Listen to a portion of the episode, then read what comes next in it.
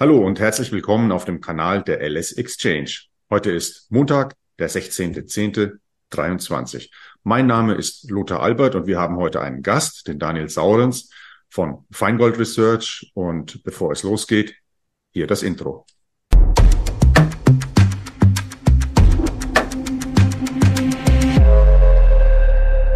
So, da sind wir zusammen mit dem Daniel. Zuvor noch der unvermeidliche Risikohinweis. Ihr wisst, alles, was wir hier sagen, ist Meinung und keinesfalls eine Empfehlung. Und alles, was ihr an der Börse macht, ist auf eure eigene Gefahr. Damit zum Daniel. Hallo, grüß dich. Schönen guten Mittag. Ebenso.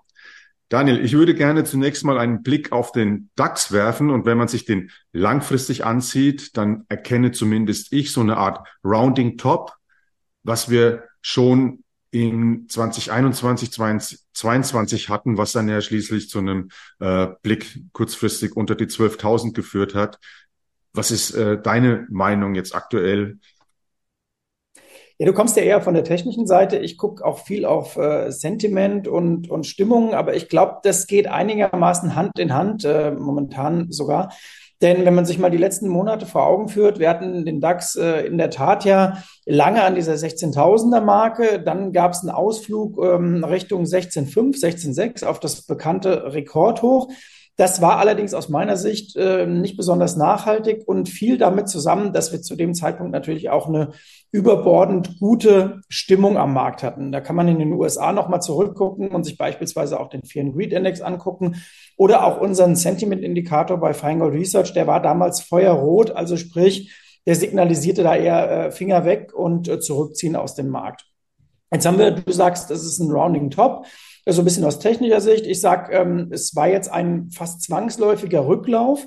Und ähm, man darf nicht vergessen, Aktienmärkte tendieren ja dazu, wenigstens mal eine zehnprozentige Korrektur jedes Jahr von ihrem Rekord oder von ihrem Jahreshoch äh, hinzulegen. Das hat der DAX, äh, wir waren ja ganz knapp unter der 15.000 mal an einem Handelstag in den letzten Wochen, äh, hat er gerade so hinbekommen. Und jetzt äh, kleben wir in dem Bereich 15.1 bis 15.4 auf einem Stimmungslevel, das so naja, eher noch vorsichtig ist, aber es ist auch kein Crash-Level in, in dem Sinne. Im September sah es mal ein, zwei Tage so aus, dass wir wirklich ausverkauft waren. Das war eben dieser Rutsch unter die 15.000.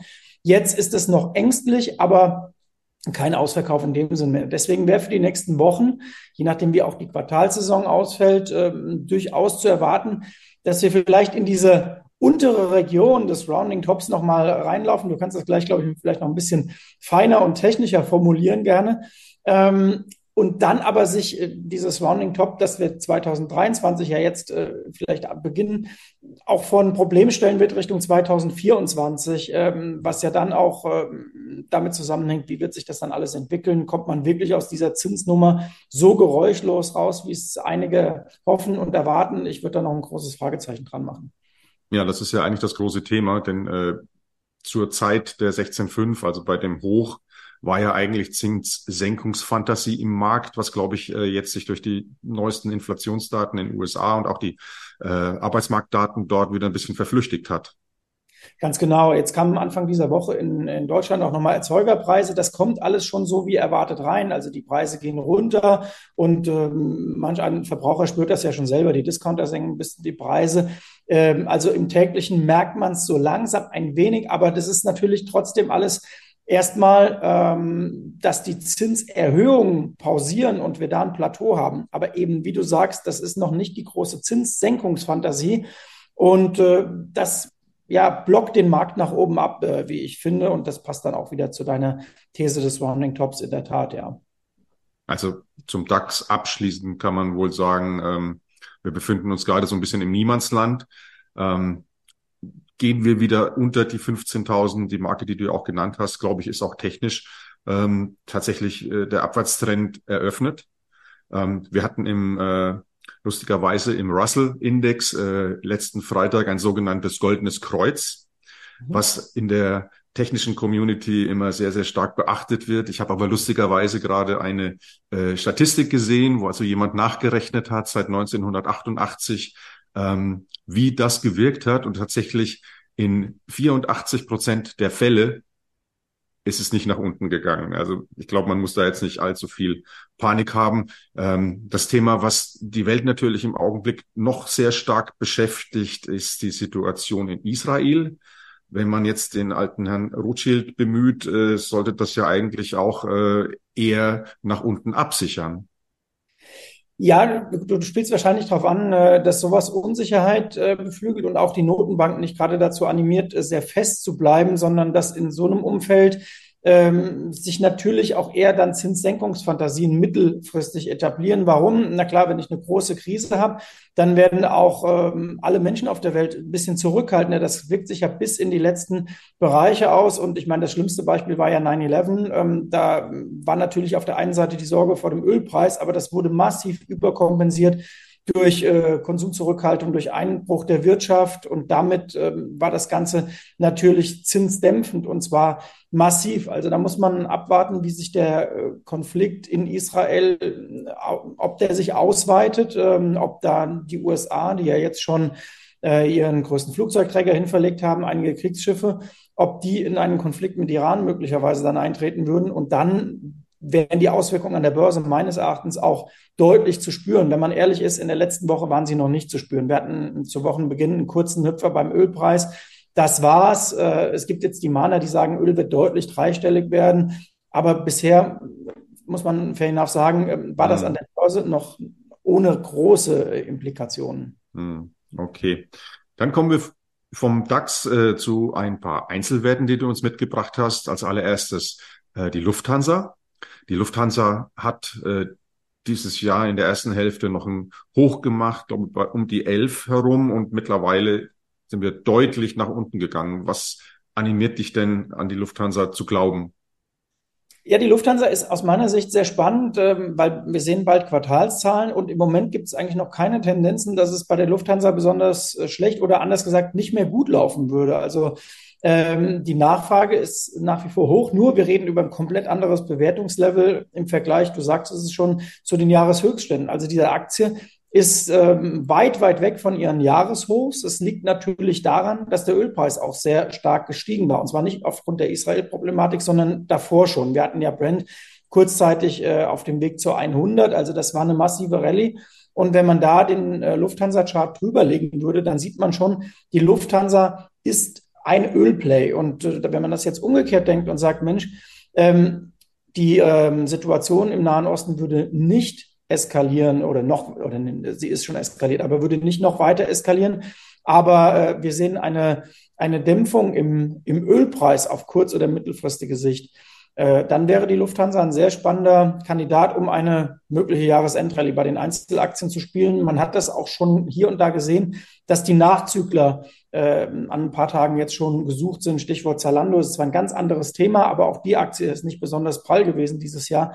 Die war aber schon gesucht. Und Lufthansa wäre der klassische Kandidat, um zu sagen, wir suchen uns die zweite Reihe, die äh, wirklich abgestraft worden ist schon und ähm, ziehen die nochmal ein bisschen nach oben. Also die Aktie ist Fazit auch sentimenttechnisch stark überverkauft. Hm. Was mich bei Lufthansa immer wieder wundert, ist, äh, welche Preise die am Markt durchsetzen können. Wenn man sich beispielsweise einen Flug äh, nach äh, New York in der Business Class kauft, dann ist man äh, bei äh, Lufthansa bei 4.500 Euro. Der gleiche Flug mit Singapore Airlines, der kostet ungefähr die Hälfte.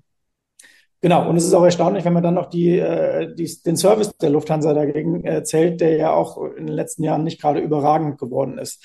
Ähm, ja, es ist schon erstaunlich, was, was sie durchsetzen können. Ja, da könnten wir jetzt lange philosophieren. Damit springen wir über den großen Teich. Der nächste Wert, den du mitgebracht hast, ist die Tesla. Das ist natürlich ein völlig anderes Chartbild, als wir das äh, bei der Lufthansa sehen. Hier können wir nämlich seit Anfang des Jahres eigentlich einen deutlichen Aufwärtstrend sehen, der sich im Moment ein kleines bisschen verlangsamt, verlangsamt hat. Ähm, ich sehe da ein ansteigendes Dreieck, das löst sich in der Charttechnik normalerweise nach oben auf. Bin gespannt auf deine fundamentale Einschätzung. Ja, das würde auch zu dem passen, was ich mir vorstellen kann, denn wir überlegen uns auch immer, wo ist der Schmerz am größten? Nicht nur beim Gesamtmarkt, sondern auch bei Einzelaktien. Also wo tut's ähm, doch der Mehrzahl der Leute weh, wenn es äh, in die eine oder andere Richtung geht? Und bei Tesla waren sehr viele äh, schon wieder skeptisch, auch bei vielen anderen, ich nehme die jetzt einfach mal in den Tech-Bereich dazu, bei vielen anderen Tech-Aktien. Jetzt werden wir die nächste Quartalsaison äh, erleben und sehen. Und bei Tesla ist im Grunde ja noch die Erwartungshaltung ja so, ähm, großer Margendruck, sie mussten die Preise senken. Ähm, deswegen gab es auch zeitweise ein bisschen Druck auf die Aktie. Auf der anderen Seite hat sie sich, du sagtest es schon, per Saldo eigentlich ganz gut ähm, gehalten. Und jetzt wissen wir eben, bei Tesla sind traditionell immer viele Short. Und sollten die nächsten Quartalszahlen da äh, ganz gut und positiv überraschen und auch eine schöne Q4-Prognose haben, dann könnte ich mir vorstellen, wenn man noch die Sentiments dazu nimmt, dass die Tesla das in der Tat nach oben auflöst und da trotz der zweifelsohne hohen Bewertung der Schmerz nach oben immer noch ähm, größer ist, weil eben sehr viele Shorts sind. Mhm. Ja, da kann der Herr Musk auch äh, verkraften, wenn Twitter nicht so gut läuft. Oder genau. X. Ja, genau. Damit zum nächsten Titel, ähm, die Apple zeigt charttechnisch ein bisschen ein ähnliches Bild. Ähm, auch eine gute Performance seit Jahresanfang gemacht. Allerdings ganz am Ende sehe ich das ein bisschen ähm, kritischer. Charttechnisch muss sich das nicht unbedingt nach oben auflösen. Auch, äh, nein, ich muss sagen, äh, es ist nicht wahrscheinlich, dass es nach unten geht, aber es ist im Moment ziemlich offen, also nicht so klar, wie es bei der Tesla zu sehen ist. Ja, ich würde die, die, die Apple ähnlich beschreiben ähm, wie den gesamten äh, Nasdaq-Index. Also die, die Erwartungshaltung ist verhalten, auch auf die nächsten Quartalszahlen. Ähm, wenn man sich aber anguckt, wie die Konjunktur läuft, vor allem im Heimatmarkt in den USA, dann ist es mir bei der Apple noch nicht genug, um zu sagen, da gibt es großartige Störfeuer bei den nächsten Zahlen. Also mich würde nicht verwundern, wenn die nochmal gut aussehen und wenn auch der Ausblick aufs nächste Quartal nochmal gut aussieht. Und da sind wir wieder bei der Erwartungskomponente. Ähm, es ist Verhalten, äh, was erwartet wird für die äh, großen Tech-Werte an der Nasdaq, weil eben viele das hohe Zinsniveau natürlich sehen und denken, die Firmen leiden drunter, aber man darf nicht vergessen, äh, die konnten die Preise alle mitziehen und solange du einen stabilen Arbeitsmarkt hast und solange eigentlich die Wirtschaft, nehmen wir mal den kranken Mann Deutschland außen vor, aber solange die Wirtschaft weltweit noch äh, gut läuft, profitieren solche Firmen. Der große Test für Apple und auch für viele andere kommt meiner Ansicht nach wirklich 2024, wenn dann auch der US-Arbeitsmarkt sich vielleicht ein bisschen schwerer tut und dann auch diese Preissetzungsmacht nicht mehr so stark greift. Aber ähm, auf der kurzen Sicht wäre bei Apple auch noch so eine kleine Überraschung ähm, drin. Äh, kleiner Nebenhinweis, die Gewichtung der sieben größten Tech-Aktien äh, an der Nasdaq und auch im S&P war noch nie in der Geschichte so hoch wie aktuell prozentual. Also wir haben da letzte Woche ein neues, äh, neues Top auch gemacht. Mhm. Was auch bei großen Investoren dann dafür spricht, wenn ich sage, ich will mich in den Markt noch einkaufen, dann nehme ich ja erstmal die großen Aktien, weil da, du hast eben schon den Russell erwähnt, das war ein äh, guter Hinweis. Der sieht nämlich ja zum Beispiel super schlecht aus dieses Jahr. Also je breiter du in den USA gehst, desto schlechter wird's. Ähm, und es fokussiert sich eben auf diese wenigen Aktien dieses Jahr. Mhm. Genau. Gut, damit kommen wir zu unserem letzten Wert, äh, McDonald's. Was ist denn da passiert? Ja, die McDonalds ganz interessant. Also erstmal kam in der vorletzten, ich glaube es war vorletzte Woche, kam die Walmart raus und sagt, wir haben weniger Absatz ähm, bei sozusagen äh, kalorienträchtigen Produkten und bei allem, was ungesund ist, weil es gibt äh, Diätpillen, die da auch äh, wirken und das hat gleich mal den gesamten Sektor mit abgeschossen. Also Coca-Cola, Monster Energy, ähm, die übrigens die erfolgreichste Aktie der letzten 20 Jahre ist in den USA, die Monster. Das nebenbei. Ähm, Pepsi abgeschossen, den gesamten Sektor. Wenn man sich aber die äh, Coca-Cola und McDonald's in dieser Welt anguckt, dann sieht man auf den ganz langfristigen Charts, man bekommt da alle paar Jahre mal eine Chance, dass diese Titel von ihren jeweiligen Rekordhochs 10, 15 Prozent nach unten kommen. Das waren bis jetzt aber immer gute Einstiegsgelegenheiten, einfach weil die Marke sehr, sehr stark ist, ähm, weil die Preis Preissetzungsmacht auch stark ist. Und insofern es ist vielleicht nicht ganz einfach, jetzt den absoluten Tiefpunkt äh, zu finden, aber eine grundsätzliche Korrektur im zweistelligen Bereich vom Top finde ich spannend und deswegen ähm, habe ich die McDonalds mitgebracht. Coca-Cola gilt im Grunde genommen das Gleiche. Wie groß ist denn eigentlich der Einfluss äh, des Lebensmittelgeschäfts äh, beim McDonald's? Man sagt ja, das ist mehr oder weniger äh, eine Immobilienfirma mit angegliedertem Restaurant. Äh, ja, da ist was dran. Äh, in der Tat sind, äh, ich habe jetzt die prozentualen Daten nicht äh, parat, aber in der Tat stimmt das, dass äh, das einen großen Einfluss hat. Aber Es gibt noch einen Aspekt, der, den, der die andere Seite äh, relativ wichtig macht, nämlich den reinen Absatz bei den, also beim Konsum, bei den Nahrungsmitteln in den Filialen.